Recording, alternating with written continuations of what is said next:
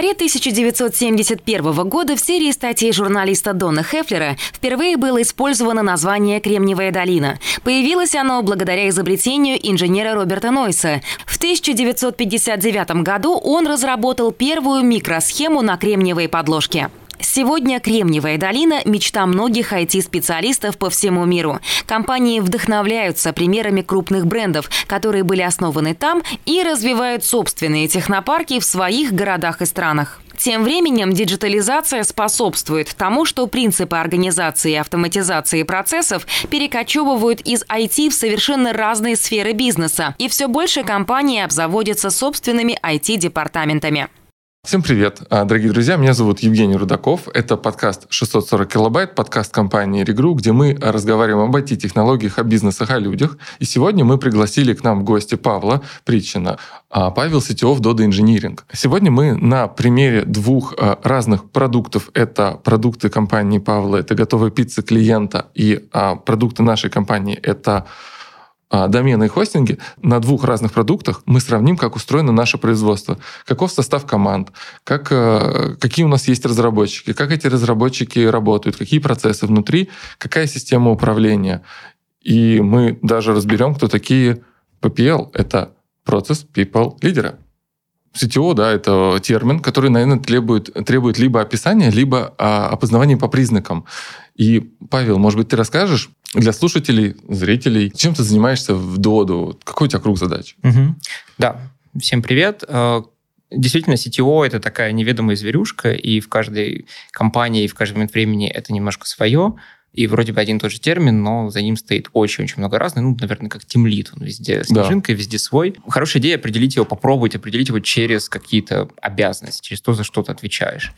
А я отвечаю за такие направления. То есть у меня есть, во-первых, это инфраструктурная платформа, там есть свой лидер, своя команда, ну, я это все курирую. Я отвечаю за блок безопасности, там тоже своя команда, я тоже это курирую. Я отвечаю за блок архитектуры, там тоже есть несколько своих команд, архитектор и ребята, которые делают такой сугубо технический бэклог на пользу архитектуры. Помимо этого у нас еще есть такие функции, так называемые, то есть такая низкоматричная структура, есть продукты вертикали и горизонтали это функции. Есть функция QA, есть функция мобильная разработка, которая делится на iOS Android. А я тоже за это все отвечаю. То есть в общем случае можно сказать, что я отвечаю за воплощение и реализацию нефункциональных требований. То есть надежность, качество, скорость разработки, где-то это местами называется там, директор по разработке. Где-то это, может быть, называется там, ну, техдир обычно, да. Угу. Понял, спасибо, что рассказал. А смотри, еще хочется вот этот подкаст посвятить, наверное, такому, может быть, сравнению к подходу к разработке. Вот в твоей компании и в моей. Твоя компания предоставляет понятный любому человеку продукт, да, это, ну, либо пицца, либо вот дотстер, например. Это физически осязаемый продукт, который ты можешь съесть, который придет тебе домой, и тебе привезет его курьер, либо ты сам зайдешь ну, в пиццерию и съешь его. Моя компания предоставляет IT-продукт. Ну, или модно сейчас говорить digital продукт, это домен и хостинг. То есть это вещи неосязаемые. Они мы их видим, домен мы видим в строке браузера, видим, это иногда бывает еще и бренд, и как бы все, да, ну, домен он такой. Хостинг — это вот машина, которая обслуживается, но клиент их не видит. Однако и у, и у тебя, и у меня в компании есть отделы разработки, есть так, так называемое производство разработки. Я вот с этого, наверное, хочу начать разговор. А параллельно я буду спрашивать, как у вас, и буду давать свои комментарии, а как у нас.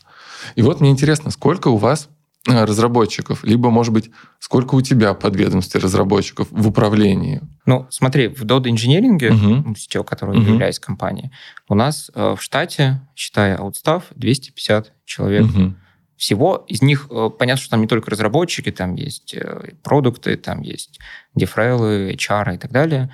Э, ну, разработчиков из них подавляющее большинство. Ну, одних тут нет разработчиков, у нас бэкэндеров а, в районе 70 человек. Угу. Ну, есть там другие какие-то iOS угу. фронтендеры и так далее. Ты правильно сказал, что действительно продукт получается для конечного клиента это пицца, которая приезжает. Можно немножко раскрутить эту тему, и продукт получается более широкий. Это не то, что пицца. Тебе пицца нужна не, не просто как таковая. Ну, смысла в ней нет. А нужно для того, чтобы ты ее съел, получил крутой польский опыт, кайфанул от вкуса. И поэтому туда еще входит, насколько быстро это все доставлено, насколько тебе удобно, здорово это все доставлять. Но это еще тоже не весь продукт, который делается, потому что еще один продукт Dodo — это франшиза, И вот она как раз, это как раз B2B продукт. Это как раз то, что продается франчайзе потенциальным предпринимателям, чтобы они это купили, открыли это у себя. Помимо, собственно, пиццы, есть еще два других бизнеса, которые начинаются. Это кофейный Drinkit, угу. это Донер 42, который продает шаурму. И все это еще работает там, в более чем 10 странах. И таким образом у нас уже получается куча продуктов, куча бизнесов, и такая не плоская структура, а такая, как сказать, э, вложенные друг в друга. И на самом деле IT среди этого также точно воплощается. Есть продуктовые команды, которые делают продукты. Кто-то прям занимается опытом в мобильном приложении, кто-то занимается тем, чтобы в бэк-офисе можно было нанимать сотрудников, увольнять их, вести их, выводить на смены по определенным графикам. У каждого какой-то свой продукт. И внутри IT есть еще такие платформенные команды. Ну, например, ты спрашивал, сколько вот у меня непосредственно в каком-то прямом таком директивном, назовем это, подчинении. Там находится как раз вот команда архитектуры, команда инфраструктуры и разные там команды гильдии, таких вот типа QA э, и так далее. Это такая как матрешка, то есть одно входит в другое, и одно является представ... поставщиком услуг или клиентом для другого. Понял.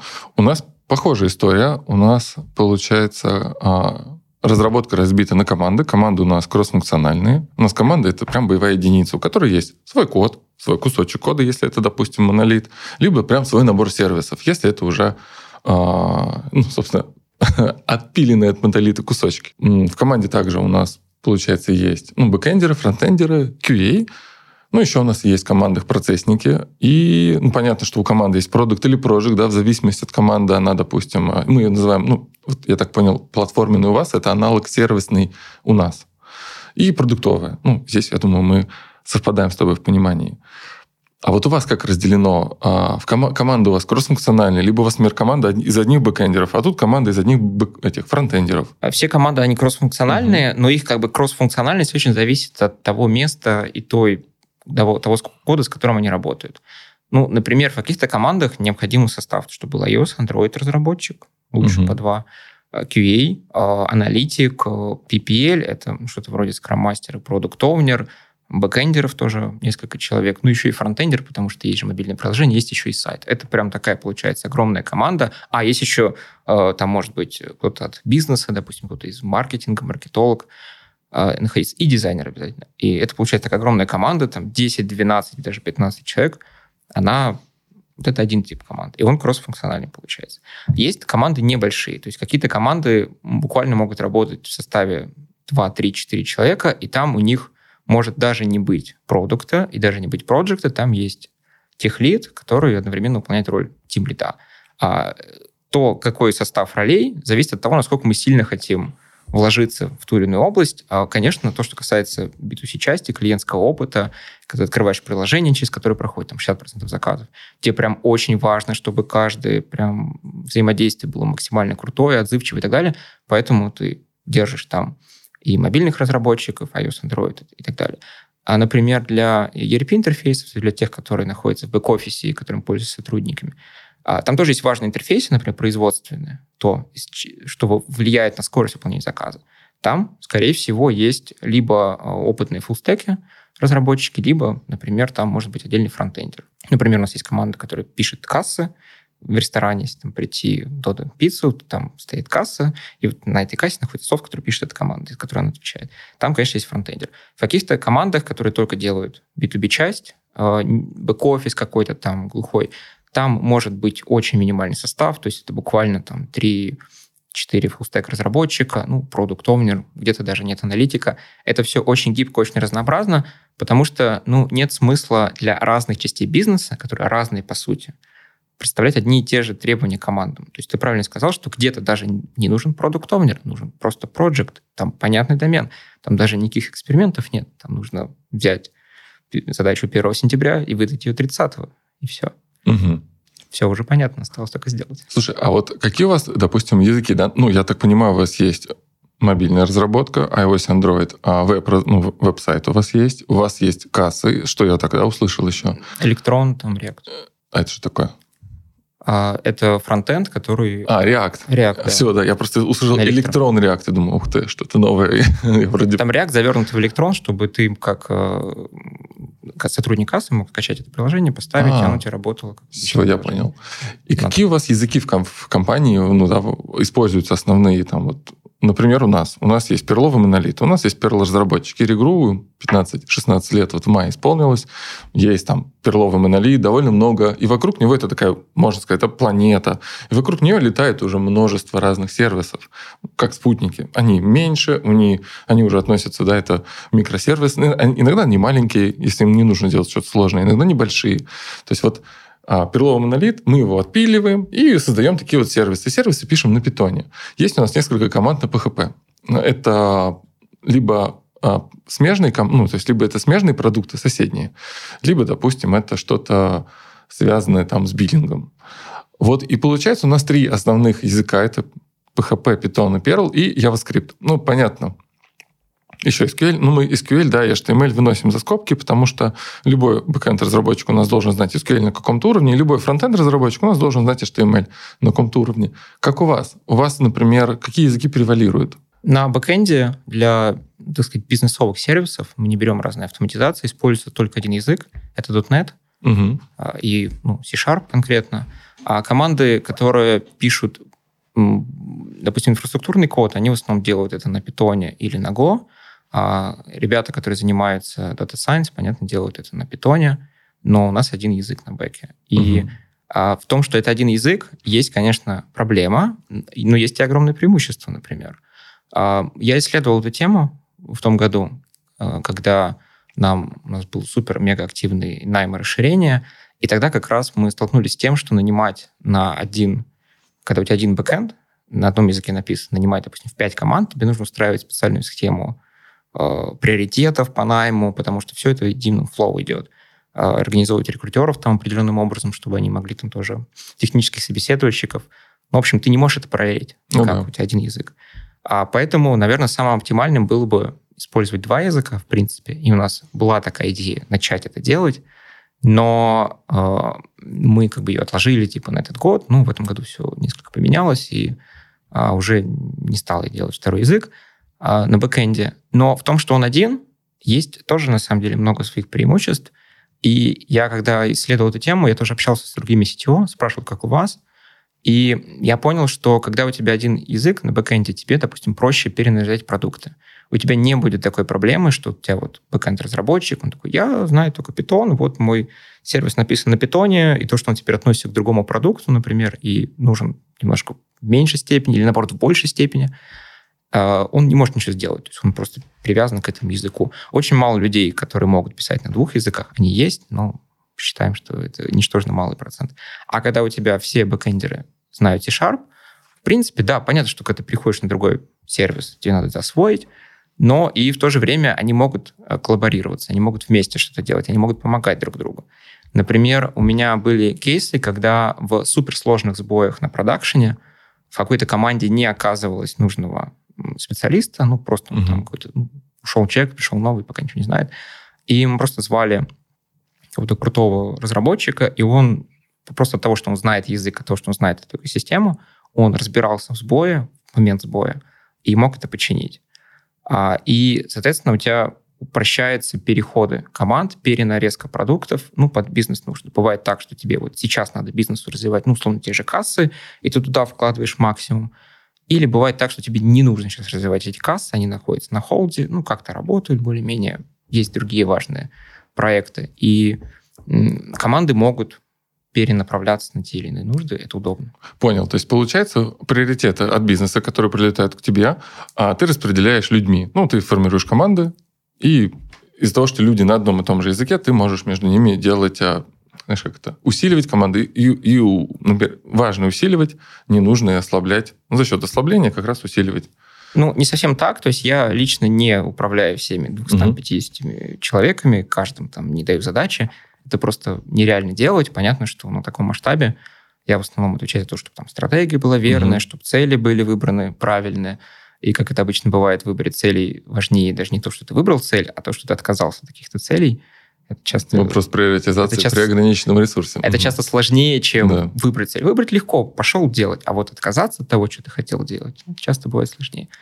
А, понятное дело так. Но, допустим, наличие одного языка на бэке позволяет легче реализовывать паттерн фичи тимов, то есть команд, которые овнят минимальное количество сервисов или там овнят некритичный сервис, или даже ничего не овнят и могут делать end-to-end фичи для нужд бизнеса. Они могут залезть и в один сервис, и в другой сервис, и в третий, и в четвертый. Там есть свои компоненты овнеры, там есть, понятно, владение. Они туда могут прийти, законтрибьютить задачу согласования, конечно, угу. через pull request или совместную работу.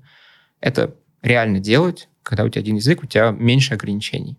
Угу. Слушай, это получается у вас как раз, да, давай вернемся к кодовой базе. Вот хотел спросить, как у вас разделена кодовая база. У нас как раз есть своя команда, у них своя кодовая база, и туда можно сделать pull реквесты merge реквесты. Да, ну будь добр, соседних разработчиков попросить сделать этот merge request. Обычно проблемы возникают на стыке двух команд, которые, которые работают в монолите. Потому что монолит, он связан, там нельзя разделить прям вот так, знаешь, как вот как микросервис. Вот сервис, все, вот он здесь. Мы туда только сами ходим. Никто, кроме нас, туда не придет. Если вы что-то хотите, ставьте нам задачу, мы ее сделаем. А вот в монолите у нас бывают такие конфликты, а, что вот этот код, он вроде как и, допустим, к личному кабинету относится, а вроде как личный кабинет у нас, ну, в личном кабинете у нас, допустим, лежит домен, значит, он относится и к команде доменов. И вот это вот такая вот стык происходит, что две команды начинают между собой а, либо с одной стороны спорить, ну, мол, ребят, ну, там на фичу какую-нибудь надо сделать, я не знаю, дату экспирации домена перестать выводить в одном формате и начать в другом. И вот непонятно, кто вроде ответственный. Потому что это в личном кабинете, либо это домен. Ну, мы договариваемся. А у вас как? У вас получается, получается есть ли вот как раз, да, межкомандные конфликты, когда есть одна команда, у нее есть там свой участок кода, оно пишет, приходят какие-то другие ребята такие, слушайте, ну мы тут пришли, вот вам тут кода набросали, вы его, пожалуйста, оцените, смотрите, но вообще его нужно принять. Вот такие проблемы у вас бывают, когда много людей обслуживают одну, ну, не когда две, допустим, даже команды обслуживают одну и ту же кодовую базу. Как с этим вы боретесь? Ну, конечно, проблемы взаимоотношений людей бывают везде. Угу. Говорить, что типа, ну, мы тут все решали, у нас тут все идеально. А я бы так не стал. Конечно, инженеры любят часто поспорить. Есть люди со строгим мнением, которые э, им неприятно, когда оспариваются. Это бывает. Ну, я бы здесь разделил вещи. То есть первая история – это как законтрибьютить сервис, у которого, который отдельный, у которого есть свой компонент и кодовнер. А вторая история – это как работать с коллективным кодом, который, ну, условно, монолит. У нас тоже есть монолит, и там тоже над ним работает примерно 6 команд в любой момент времени – это вторая история. Начнем с первой, где, собственно, вот есть сервис, ну, например, а, те же кассы. Вот отличный, mm-hmm. отличный пример. А, четко отделенный код, понятно, что это касса, это, собственно, не касса, например. И туда нужно что-то законтрибьютить. Здесь получается вариаций несколько. То есть вот если у тебя э, четко... То есть ты рассказал один паттерн, что ты приходишь к команде овнера, говоришь, ребята, пожалуйста, законтрибьюйте вот это, сделайте мне. Так тоже можно, и такое бывает. Есть довольно сложные куски кода, где просто никто не разберется, или супер-мега сложные домены. Ну, например, есть домен сервиса аутентификации, авторизации или домен платежей. Ну, объективно, там надо прям пожить в нем и понять, что происходит, и ну, сделать какой-то плагин, интеграцию через API или точку расширения, чтобы там мог зайти любой человек. Но в целом, обычно, если нужно какое-то ядро платежного сервиса законтрибьютить что-то, то это просит команду, и она это ставит как делает. Но наличие тех же фичи команд, оно не ограничивает нас лишь вот этим подходом. Оно позволяет делать а, и другие подходы. То есть подход такой, что другая команда туда контрибьютит. Это как бы подход такого inner source, когда у тебя кодовая база в целом открыта внутри компании, и любой человек по определенным правилам, по определенной договоренности может туда законтрибьютить. А, подход того, что фича команды или разработчик из нее может законтрибьютить в чужой сервис, он резко, просто в разы снижает задержки на воплощение фичи end-to-end. А, конечно, все зависит от уровня фичи. Где-то это просто подправить э, действительно вывод даты какой-нибудь, и там, наверное, не надо особо заранее предупреждать, ты просто приходишь с готовым реквестом, говоришь, ребята, вот если так, то я правлю дату, пожалуйста, вот на моей стране это просто некорректно, например, или там в моем бизнесе вот мы по-другому даты считаем. А, это одна история. Вторая история, когда делается какая-то серьезная фича там, и обычно оно проходит через какой-то этап предварительного обсуждения. Ну, например, для этого у нас хорошо работает подход RFC, такой request for comment. То есть какая-то фича-команда, которая хочет что-то реализовать, она пишет документ, свое такое предложение, что мы такие-то, такие-то, собравшись здесь, хотим сделать вот эту фичу. Она затронет сервис раз, сервис два, сервис три. Мы хотим ее сделать примерно так. Уважаемые люди, посмотрите, почитайте, овни, разнакомьтесь, знайте, что вы приходите, что мы к вам придем и что-то там подправим. А, часть проблем он закрывает. Конечно, часть проблем не закрывается. Я бы не сказал, что не бывает кейсов, когда тебе приходят с готовым pull реквестом и говорят, бизнес требует, чтобы завтра код уже был на проде. Я написал 100-500 а, тысяч код строчек кода, у меня подправлено 50 файлов, я еще порефакторил тут, знаете ли, как бы заодно, да? Этот принцип бойскаута этот мимо да, проходил? Да, мимо проходил, переписал весь ваш сервис. А такое тоже бывает. Конечно, это вызывает конфликты, а, но чем более опытные люди, чем они более сложно работают, тем это происходит лучше. Мы пытаемся закрывать, опять же, через те же RFC, местами мы пытаемся закрывать через какие-то правила, а где-то э, овнеры сами выслеживают, э, что там кто планирует делать. У нас есть там какая-то общая синхронизация по намерениям, то есть команды примерно говорят, что они хотят делать в ближайшие там полгода, и примерно, наверное, понятно, какие сервисы затронут, и не могут уже заранее обсудить. На 100% это не решается, но в целом как бы, бизнес продолжает работать.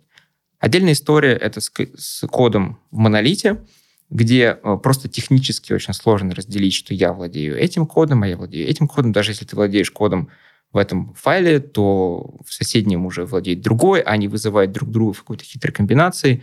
И кто там чем владеет, когда это все сбойнет, вообще непонятно. Угу.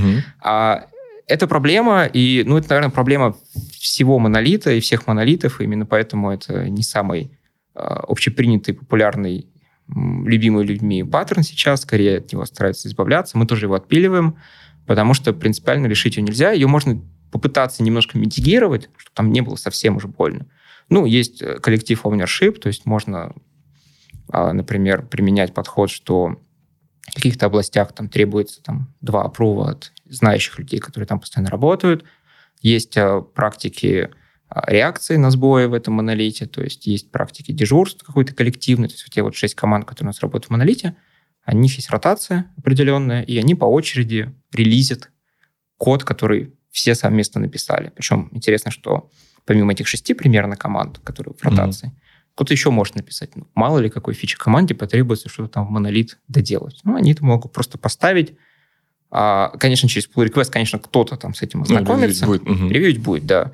А, но понятно, что на релизе это может стрельнуть. И ответственная команда за релиз, она, если что-то пойдет не так на стадиях проверки пайплайна или в момент релиза, она первая как минимум отреагирует на это. Конечно, понятно, что это может быть не ее код, но она уже потом может эскалировать и позвать тех, кто это, собственно, писал, и, ну, раз они это писали, они приходят и чинят. Так более-менее можно пытаться работать с общим кодом. Смотри, вот мы при разговоре с общим кодом сразу выделили, выделили у него один прям важный минус. Это ненадежно. Потому что непонятно кто, непонятно где. Вообще может человек этот код писать и уже уволился. Ну, это превращается в такую какую-то кучу. Понятно, всегда говорят, что вот монолит, он плох. Ну, не то, что всегда говорят, да, я, я такого мнения придерживаюсь, что монолит, он плох только тогда, когда он написан плохо. Если он написан хорошо, то с ним все в порядке. И возвращаемся с тобой к авариям. Вот они у вас происходят. Вот как раз мы да, подходим к, к теме SRE. Вот у вас произошла авария. Пусть будет команда написала код, который все уронила. Что произойдет дальше? Вот э, там, да, закоммитили баговый код, сайт падает там, ну, с 500 ошибкой. Вот такая вот ситуация довольно, с одной стороны, простая, да, легко понять, плохой код, кривой код, все, все падает. Однако мы сейчас с тобой находимся на стадии, что у нас лежит сайт или лежит касса, лежит какой-то вот, да, модуль, которым пользуются люди. Что происходит дальше? Как вы разгребаете? Как вы поднимаетесь? Какой-то процесс у вас есть, либо у вас какой-то набор людей есть. Вот здесь интересно. Да, опять же, тут э, есть развилка. Одно дело, когда мы говорим про код, который отдельным сервисе, на котором есть команда, которая его лишь овнит. Здесь все более-менее просто. Если эта команда приняла к себе какой-то код, пусть даже написан левым каким-то человеком там, из фичи команды, то она за него отвечает. Все, mm-hmm. она дежурит на этом сервисе. Если там происходит какой-то сбой, она приходит, чинит сама, ну, или если у нее договоренность с этой командой, или там человек в доступе, кто это написал, угу. а обычно не откликаются, потому что когда тоже разработчик из фичи команды написал какой-то код в каком-то сервисе, он все равно какое-то время присматривать за ним, ну, ну да. к нему придут, если что, вечером могут вызвонить и, э, и тоже позвать на какой-то инцидент. Более сложная история с таким коллективным кодом. Давай рассмотрим по, начнем простой случай. Вот у нас есть какая-нибудь касса, на которой есть команда, которая постоянно там разрабатывает и которая иногда принимает какой-то код. А на эту кассу навешаны разные алерты, у нее есть мониторинг. Ну, самый простой вариант – это замерять количество эксепшенов, которые а, падают либо в систему логирования, либо эксепшены, которые детектирует а, какой-нибудь прокси на входе, ну, Nginx, например. Да? А если мы переходим в минуту какой-то threshold какое-то количество этих эксепшенов, то у нас настроен алерт, который срабатывает, и он проходит через систему, так называемый пейджер, то есть э, она определяет, какая команда сейчас дежурит, ну, если это пришел из кассы. Это автоматизировано? Э, это такой вот ну, сервис просто, да? которым мы угу. пользуемся, да. Если это э, касса, то понятно, что пришло с домена кассы, то есть там в том же Nginx, по тому же там доменному имени, это все определяется, и мы знаем, что это сервис кассы. На ней находится ротация дежурных, это команда кассы. Они сами уже определяют, кто в какой момент времени находится on-call из угу. команды разработчиков. И если э, там выходные, не выходные, это нам не важно, в любой момент времени кто-то есть, один или два человека. И этот пейджер э, вызванивает этого дежурного, который сейчас находится в ротации, какого-нибудь человека, там, Васю Петю, например. Для некритичных сервисов он его не вызванивает, этот пейджер, он просто пишет там в Slack-канал, типа, ребят, у нас там ошибка какая-то произошла. А пейджер – это человек? Нет, пейджер – это, это сервис, сервис специальный. Который видит мониторинг, у него есть то есть номер дежурного, у него есть где-то график, он да, прекрасно да. понимает. Круто. Угу. А, он получает а, алерты из алерт-менеджера, который получает их из э, Prometheus, и э, в самом пейджере находится график дежурств, принципы эскалации, то есть, а, например, какие-то сервисы, на какие-то сервисы направляется сразу на команду, на какие-то сервисы проходит сначала на дежурного сырья, вот той самой инфраструктурной угу. команды, которая занимается инфраструктурой, они это тоже представляют как сервис. То есть они говорят, ребят, смотрите, в принципе, мы можем дежурить за вас в выходные. Ну, допустим, мы вам такое правило установили, ну, это договоренность mm какая-то, что мы... У нас есть... Вы нам пишите ранбук, что нам делать? Типа, толку мне сидеть на этом сервисе, а если там инфраструктурный сбор, я увижу, что там инфраструктура. Или там, если вы поймете, что инфраструктурный сбор, вы меня там тоже позовете, и тот же пейджер знает, что, о, за инфраструктуру, там свой дежурный, он приходит. Они, а, им разработчики дают рандбуки, они по ним проходят, ну, выключить, включить, перезагрузить, т.т., направить трафик не сюда, а туда, окей. Но в большинстве случаев все равно приходят разработчики по какой-то э, своей системе эскалации, и приходит разработчик, смотрит, что там, собственно, происходит. У него есть два варианта. Первый вариант, ну, бывает алерт какой-то, флаки, там, сеть моргнула, да? Угу. Как это? Классика, да? А, ну, моргнул и моргнул. Неправильно настроен алерт. Какой-то там одной пиццерии, какой-то там один чувак что-то там не смог сделать, э, а потом смог. Все, забыли, ушли дальше. Ну, и алерт сам зарезовался. А второй вариант. Он смотрит по мониторингу. Нет, там что-то, короче, серьезное. Пора включает процесс инцидент. Угу. Он жмакает на кнопочку специально. Это тоже часть пейджера. Угу. Это уже его часть, которая называется reaction. Он жмакает на специальную кнопочку, и алерт резко становится инцидентом. Пишется угу. в определенный канал, что, дескать, там, у нас начался инцидент, не работает касса, приходите вот сюда. Создается такой каналчик тоже там в Slack, куда могут прийти любые желающие. Ну, мало ли кто хочет уши погреть, или ему интересно или просто там есть небезразличные люди, которые, которые прям в любую драку готовы полезть, там есть что сказать. А, на инцидентах всегда интересно, ну, да. всегда такой драйв какой-то некоторый, да? Но в любом случае тот, кто нажал, он становится инцидент-командером, он ответственный за весь инцидент, он управляет всем инцидентом, пока он явно не передал другому. Там еще есть вторая роль, это роль скрайбера, который в этом отдельном каналчике инцидента ну, пишет, что происходит. Это все потом, когда все это завершается и инцидент заканчивается, идет специальный документ, называется постмортом, где вот это вот таймлайн, кто участвовал, какой сервис байнул. Там происходит с помощью скриптов расчет потерянной недополученной выручки, например, если это возможно, то есть если это какой-то прием заказа там не работал. И потом уже идет просто процесс постмортема. Хм, понял. Интересный подход. Почему спрашиваю? Ну, это очень важно, да. Опять берем конечного клиента, и он, допустим, заказал себе пиццу в пятницу вечером, ждет, уже там купил себе чаю, соков, позвал друзей, и вот он сейчас будет и, ну, допустим, смотреть там что-нибудь, и тут у него происходит инцидент, и ему, наверное, будет приятно знать, что ему пицца не приехала, а там человек 15 потрудилась. Это, наверное, ему будет интересно знать и понимать. И а, с вашим масштабом, да, тоже было мне интересно узнать, а как вы на них реагируете, потому что чем больше компания, чем больше масштаб, тем информация теряется между людьми быстрее когда есть один человек, маленькая студия, там три человека, и старший, ну, старший, да, ведущий разработчик, и там два просто. Понятно, у клиента в этой студии упал сайт, он тут же звонит либо там, директору студии, либо прям напрямую разработчику, тот быстро все поднимает, здесь все просто. Однако у вас же много людей, много команд, много сервисов, и информация постоянно теряется. И вот этот пейджер — это очень классная история. Я, когда, я всегда, ты когда говорил, я думал, да это же, наверное, человек. Нет, это прям сервис, который так описан. Круто, круто. Это бездушный сервис, который, который... выполняет рутинную, но необходимую работу. А еще можно добавить, что не всегда вот эти самые алерты приходят из системы мониторинга, она тоже пишется людьми, mm-hmm. тоже там совершаются ошибки.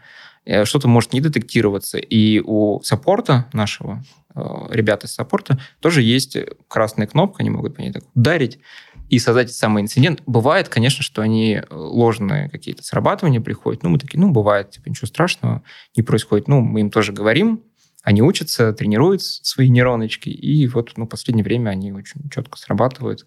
Ну, они тоже детектят, у них там количество звонков происходит, а, и по ним они тоже смотрят, когда надо создавать, когда не надо создавать. А важный момент в этом всем, что несмотря на то, что есть общий код, там много команд, там домены не всегда четко разрезаны, продукты тоже там. Тогда люди приходят, уходят, увольняются, новички. Вот в процессе инцидента всегда в какой-то момент времени кто-то ответственный. Это очень важно. И даже когда инцидент заканчивается, как минимум назначается дефолтный ответственный тот, кто был дежурный в этот момент времени, если он явно это не передал кому-то. И потом с него можно спросить, а ты написал постмортом, а ты разобрал причину, нашел, докопался до руткоса, а где у тебя экшен-айтемы, а почему их нет? А что это мы месяц прошел, ничего не сделали? Может быть, нам написать, что они не такие важные, а здесь написано важно.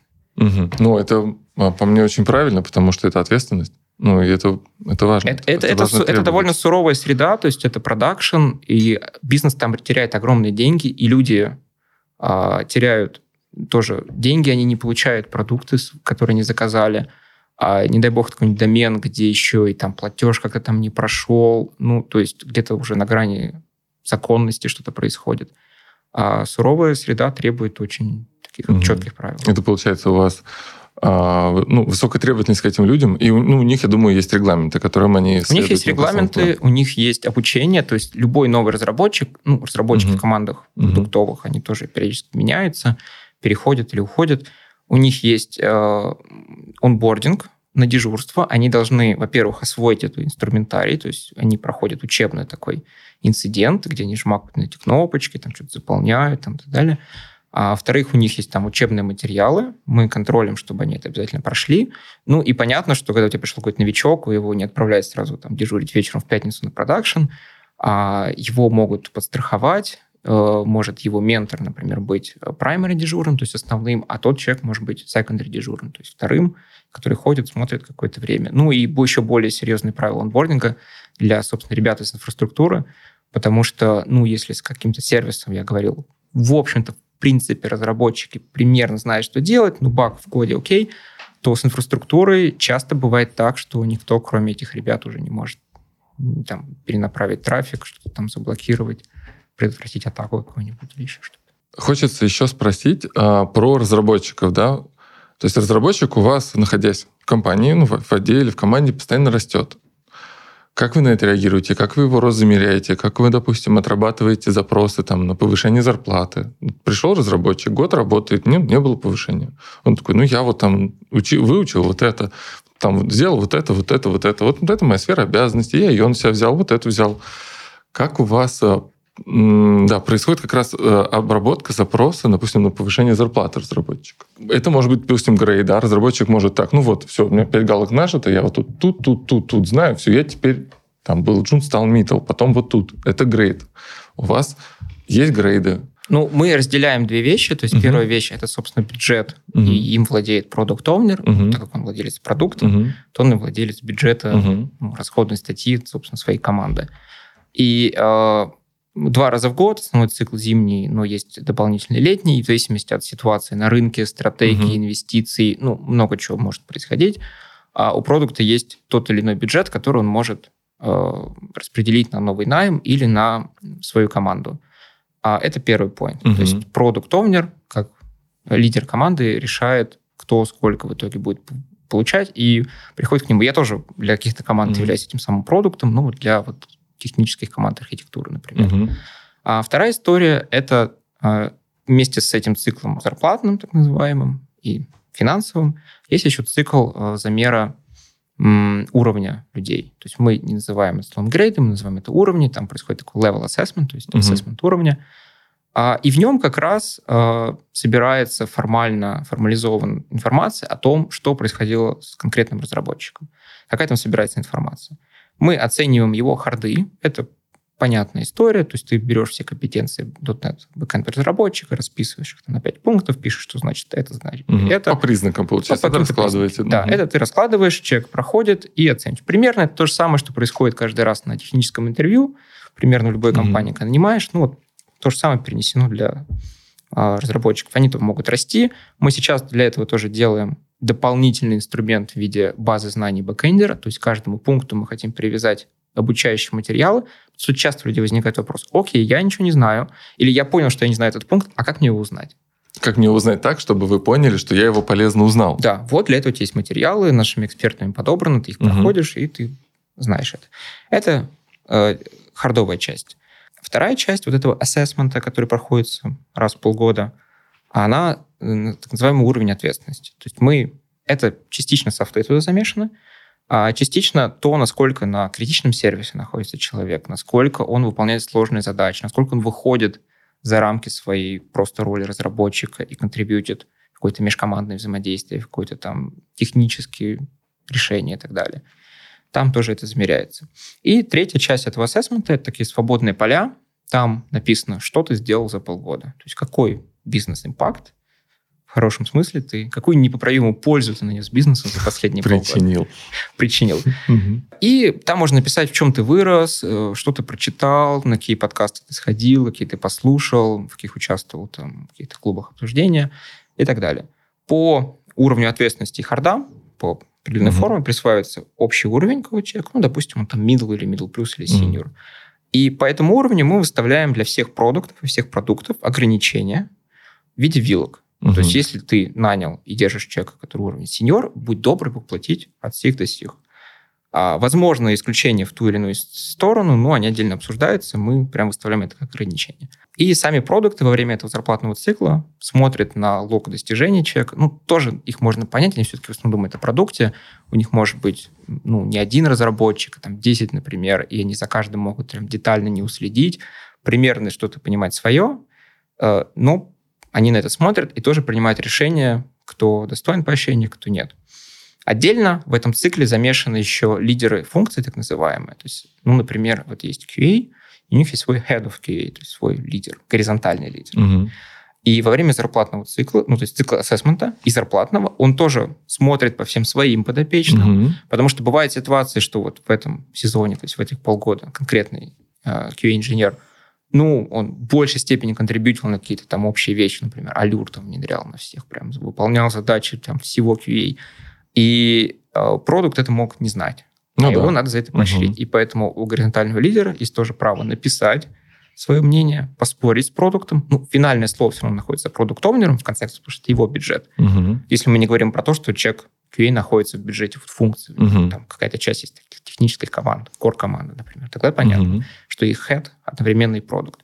Но у продукта прислушиваются к горизонтальным лидерам, потому что те лучше знают, как люди растут, какие у них перспективы, насколько они важны в целом для компании. Ну и я тоже со своей стороны примерно присматриваюсь к тем, что там происходит. иногда Э, бывает так, что кто-то сделал полезное прямо даже на уровне всей компании дело, и я тоже об этом не применил написать. Угу. Понял. Расскажу, как происходит у нас. Ваша схема очень похожа на нашу. У вас, получается, есть uh, head of QA. Да? У нас эта история называется по-другому. У нас есть чаптеры. Немного, прям совсем так знаешь, э, бегло расскажу. Откуда пошло? А, пошло от того, что у нас было отдел бэкэнда, отдел фронтенда. Вот и задачи между ними тасовали. Потом мы поняли, что нужно идти кросс-функциональную разработку, что нам нужны команды, которые будут брать на себя определенную область. Ну, либо да, определенный домен. Просто я избегаю слова домен, потому что ну, мы продаем домены, и чтобы не было путаницы. Mm-hmm. Поэтому я буду называть область. Потому что если я скажу, у нас три команды взяли команду, взяли по своему домену, команда доменов обидится, потому что команда доменов только разрабатывает вот, доменную область для доменов. Вот. Мы разделились. И у нас а, получилось так, что а, у команды есть также, у каждой да, своей команды есть а, именно, ну, а, у каждого разработчика есть руководитель со стороны бизнеса, это либо продукт, либо project owner, и со стороны разработки. Это его лидер, chapter lead. И как раз, да, э, бюджет находится, ну, все, вообще вот ты описываешь очень похоже. Я даже не могу найти какие-то разницы. Разницы, наверное, у нас только в названиях. То есть у вас это э, глава, да, там Head of QA, а у нас это получается Head of Development. Mm-hmm. Ну да, все так же. Слушай, очень похожая схема, очень интересно.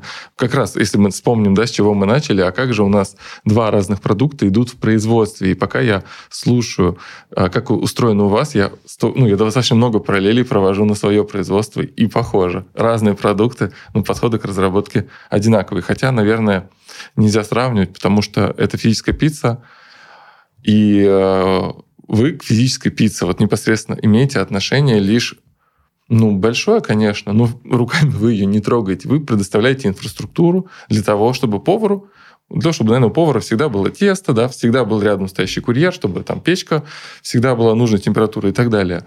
Вот этих здесь хотел спросить, есть какая-то стандартизация кухни, допустим, поддерживание там температуры печи на таком уровне, там выключение света в целях экономии ресурса, такое есть, такое автоматизировано, или это все-таки еще на, на, на этом остается, на, ну, на, на владельце франшизы, то есть на хозяине ресторана? Угу. Да, смотри, надо, опять же, Дода Пицца это все-таки франшиза, угу. это все-таки довольно быстрое изготовление, изготовление продуктов. Это не ресторан, в который ты приходишь, и где повар с 20-летним стажем на своем опыте, ощущениях готовит лучшую пиццу в мире, ради чего все приезжают в это место. Это не такая история. То есть это 800 с лишним ресторанов в России, и в каждом из них примерно понятно, что работает несколько десятков человек, которые, опять же, меняются из-за текучки. Это общепит довольно угу. тяжелое производство всегда. То есть ну, за год может два раза состав поменяться вообще всех сотрудников, которые там работают. Ну, бизнес, он просто там такой. Поэтому и проблемы несколько другие. То есть вклад а, личности повара, как ты говоришь, в производство пиццы, он на самом деле минимальный. Они даже называются не повар, это пиццемейкер, это mm-hmm. человек, который делает пиццу. А вклад как раз а, процессов а, того, как они работают, насколько это все стандартизировано, насколько все соблюдается, сколько точно это соблюдается людьми, которые находятся, воплощают эту франшизу на кухне, он очень большой. И в этом скрыты как большие часто потери, так и большая возможность. Ну, например, понятно, что если тебе нужно заготавливать какие-то ингредиенты, ну, допустим, салаты там, или какие-то заготовки, те же самые достеры, которые mm-hmm. ты упомянул вначале, они заготавливаются заранее, крутятся, mm-hmm. а потом просто в печку кладутся и изготавливаются. Это заготовка называется. Эти заготовки надо учитывать, сколько их у тебя есть, можешь ли ты их продавать. Одно дело, если ты учет отведешь на бумажке какой-то, угу. которая там где-то висит. Вот представь, у тебя 800 пиццерий, и в каждом работает условно 5 человек, которые этим занимаются в любой момент времени. Ну, просто там сегодня угу. один, завтра второй, потом они еще поменялись за год. Какое количество операций у тебя происходит, воспроизведение этих операций. И люди делают ошибки иногда, и путем того, что ты делаешь качественный софт, который учитывает эти заготовки, который не позволяет продолбаться, который, ну, то есть ты просто не сможешь продать, допустим, если ты там не отметишь угу. этот самый достер скрученный. А на бумажке ты можешь отметить все, что угодно, или забыть отметить. У людей какой-то там доля ошибок. Это бывает, мы все их делаем. К тому же текучка, сотрудники, понятно, что сфера такая, что бывает, что сотрудники даже там, приехали с другой стороны работать. И важно минимизировать эти потери. И на этом как раз и строится преимущество. Потому что когда конечный клиент хочет что-то заказать в пятницу вечером, у него уже заряжен фильм, у него уже сидит семья, он уже ждет. Каждая минута на счету. И представь, сколько... Вот если в минуту в пик приходит ну, 450 заказов у нас примерно. Это сре- средний... Ну, в пятницу вечером где-то. В 450 заказов в минуту приходит в пик. А, на все 800 пиццерий? На все 800 пиццерий. Угу, понял. Угу. А представь, сколько вот этих вот кейсов воспроизведения происходит. Угу. И даже минимизация там на 0,01% ошибок угу. дает тебе такой выигрыш. То есть ты уже косякнул не 100 раз за неделю, угу. а 5 раз за неделю. Угу. И на 95 людей меньше в таком случае у тебя почувствовали какую-то проблему. Значит, ты снизил процент того, что они от, утекли куда-то другому, или там перешли, и перешли к конкуренту, или наоборот, кто-то попробовал, ему сразу понравилось, потому что часто бывает так, что у тебя нет второго шанса. Ну да. То есть люди пробуют, конкуренция высокая, это очень конкурентный рынок. В любом маленьком городе или крупном городе, в крупном городе есть агрегаторы, которые тебе доставят тоже за какое-то время, другие конкурирующие сети пиццерий, есть локальные игроки. Высокая конкуренция, и люди это не прощают. Поэтому просто даже выгодно экономически вкладываться в разработку качественного софта, который минимизирует эти потери, максимально ускоряет, максимально централизирует все, что можно, чтобы бизнес работал. Это не какая-то блажь, там, типа, что угу. мы хотим программировать, мы такие... Ну, это суровая реальность. Это суровая реальность. Без этого бизнес бы и не выжил. Он бы не масштабировался. Угу. Без Сыктывкара, к тому же, за 10 лет. То есть, интересно, да. То есть у вас, получается, работа персонала на кухне, она очень сильно стандартизирована и жестко описана. Круто. Еще интересный вопрос. А ты, ты сказал, что у вас есть PPL, это ты обратился к скрам-мастеру. Вот расскажи, ну это, мы начинаем да, говорить про гибкие методологии. А, расскажи, как они у вас устроены. Я, может быть, для слушателей расскажу немножко про гибкие методологии, наверное, зачем они нужны. А зачем гибкие методологии, по мне, нужны, чтобы разработчики в командах и команды как таковые а, не спотыкались друг об друга. Чтобы задачи, допустим, да, шли одна за одной в нужном порядке и приходили к определенному спрогнозируемому времени. Вот для этого, наверное, нужны гибкие методологии. То есть, чтобы все работали слаженно. Цель это с сплотить и сгладить производство и выстроить его в один поток. А, и у нас есть два да, вида ну да, у нас есть два вида команд, и у нас есть команды с, допустим, процессниками, без процессников, а, с приходящим процессником. Зависит от состава. То есть команда с большим коллективом в основном нуждается уже в процесснике, либо в, в полном процесснике, то есть на 100% рабочего времени, либо частичный. Ну, допустим, там половину времени этот человек уделяет одной команде, половину другой.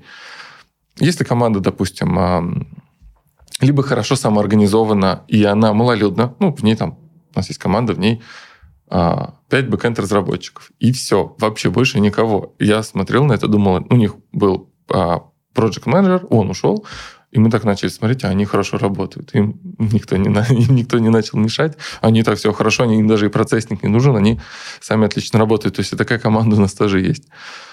А, и вот так у нас используется, да, то есть есть какие-то люди, которые помогают разработчикам друг об друга не спотыкаться, которые помогают разработчикам поставлять ценность клиенту, как можно быстрее и как можно качественнее.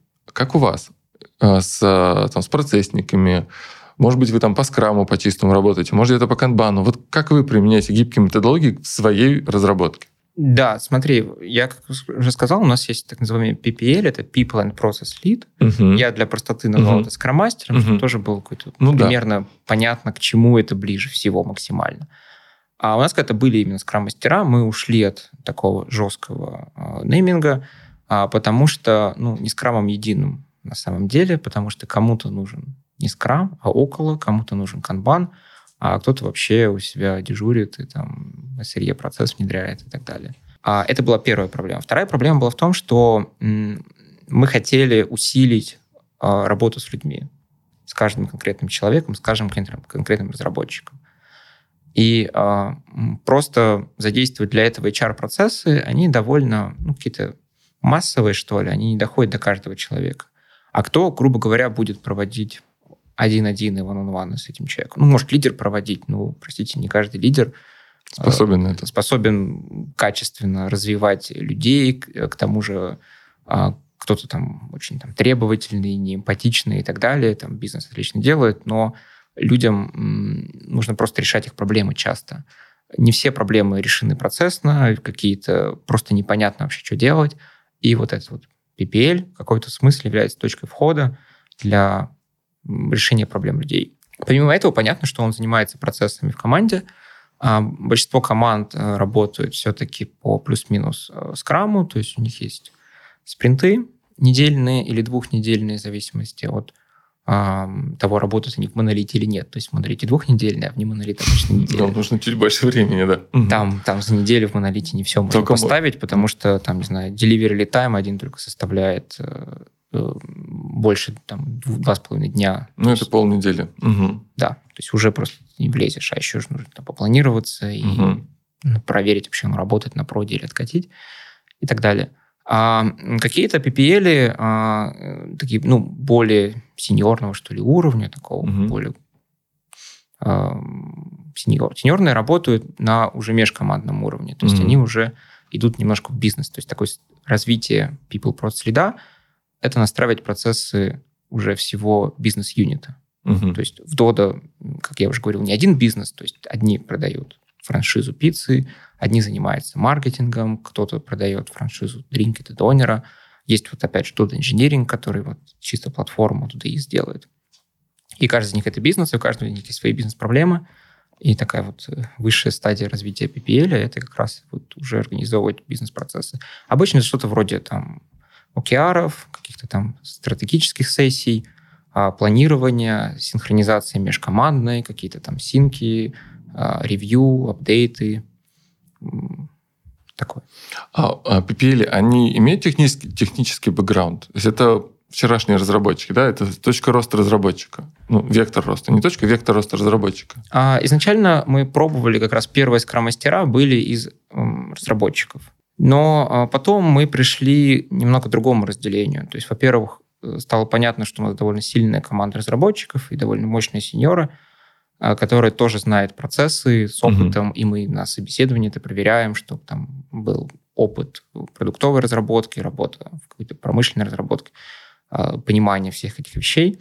А, во-вторых, мы сделали специальные техлидов, которые угу. ответственны больше за технический процесс. Ну, то есть кто решит проблему и как, главное, нам решать проблему там, ускорения delivery lead time. Ну, наверное, что с пайплайном надо поделать, да, там тесты где-то пописать. Ну, это точно не PPL. PPL, а, они могут помочь это сделать, угу. там, собрать встречу, отфасилитировать ее. Например, угу. задать правильный вопрос, это, в принципе, угу. может делать любой человек, там, помочь как-то с этим, но все-таки для того, чтобы найти правильное решение, необходимо техническое знание. Угу. И здесь мы полагаемся либо на сеньорных разработчиков, либо на а, разные там платформенные core-команды, либо на там, хедов, тех лидов тоже. И PPL э, у нас, так как мы на них навесили еще функцию работы с людьми, угу. ну, некоторую такую психологическую HR угу. функцию, то э, мы не требуем от них э, технического бэкграунда и технических знаний. Это хорошо, опять же, если они есть, и такие угу. люди больше находится. Они доверие быстрее находятся разработчиками. Да. Угу. Но, опять же, рынок тоже диктует какие-то свои правила, и найти на рынке а, скрам-мастера с опытом там, разработки такого угу. лет,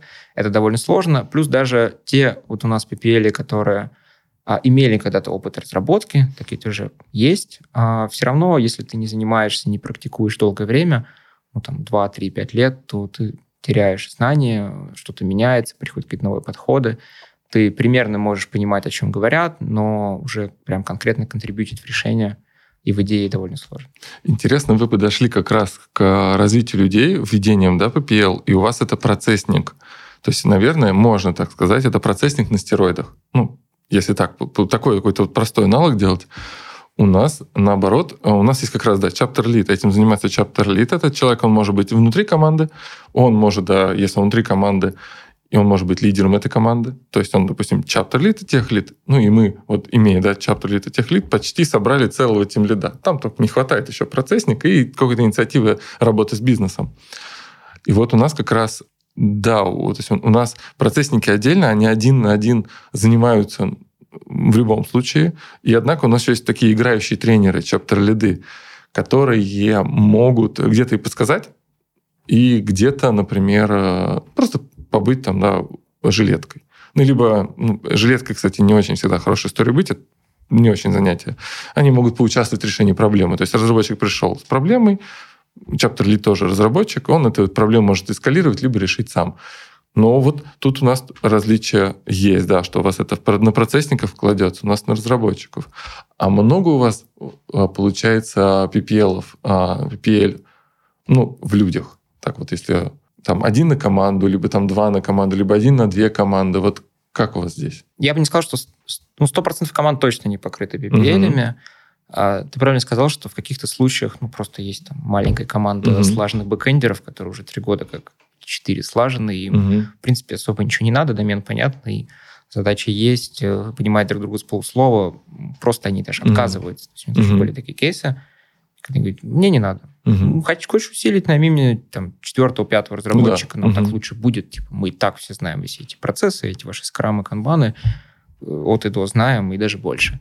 А, такое бывает. В целом для команд э, продуктовых, крупных, там наличие PPL обязательно – создается новая команда, она организуется в том числе с PPL. Я не могу сказать, какой процент там есть, я просто не замерял, я не совсем отвечаю за них, то есть у нас за них отвечает есть... И вот я CTO, есть mm-hmm. там операционный директор, mm-hmm. инжиниринга. Там вот у нее находятся HR, дефрелы, PPL, например. Mm-hmm. То есть у нас так это разделено. Круто, интересно. Да, я просто хотел узнать и сравнить.